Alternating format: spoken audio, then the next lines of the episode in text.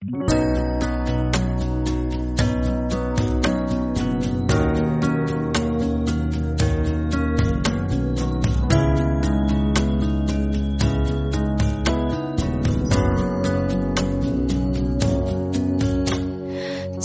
夜雪忽来，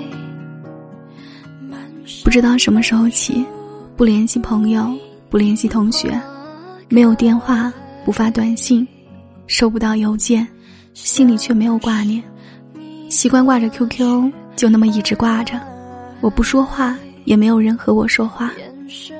通讯越来越便捷，我们却越来越孤单。我们似乎对人生的起伏悲喜，既坦然又不安。十二月了，嘿，老朋友，这一年你有没有时常惦念我？今宵却写尽无奈。嗨，你好吗？我是瑶瑶，每晚二十二点，瑶瑶都会用声音陪你进入梦乡。你也可以添加瑶瑶的微信，是瑶瑶呀，全拼一二三。我想带你远离喧嚣攘攘的闹市，用声音守护你片刻的安静。今夕何夕，故人不来，迟暮连山黛。人老相也不知道从什么时候开始。约老友出来吃饭变得如此困难，我们在各自的生活中像陀螺一样旋转着，时间久了，好像也记不得上一次坐在一起插科打诨是什么时候了。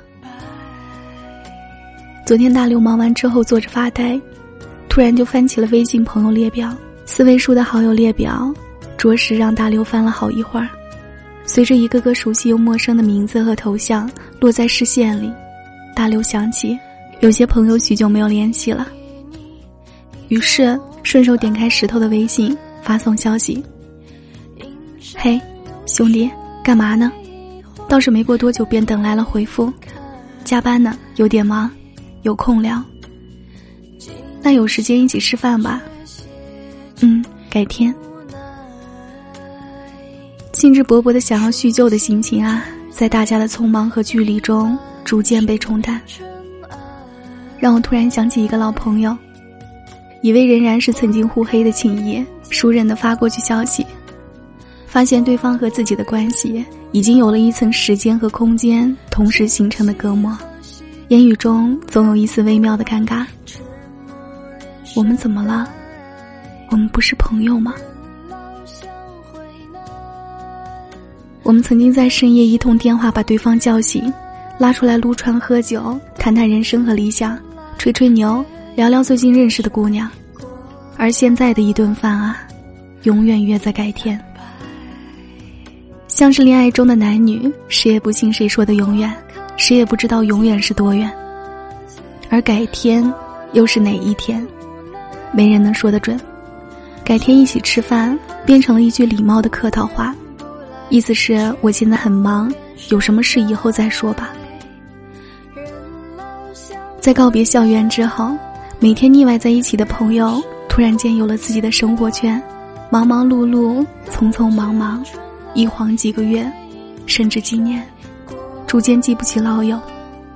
在终于空闲下来的时候，突然想起那个许久未曾联系的朋友，竟然不敢拨通他的电话。他是不是在忙？这么久不见，是不是生疏了？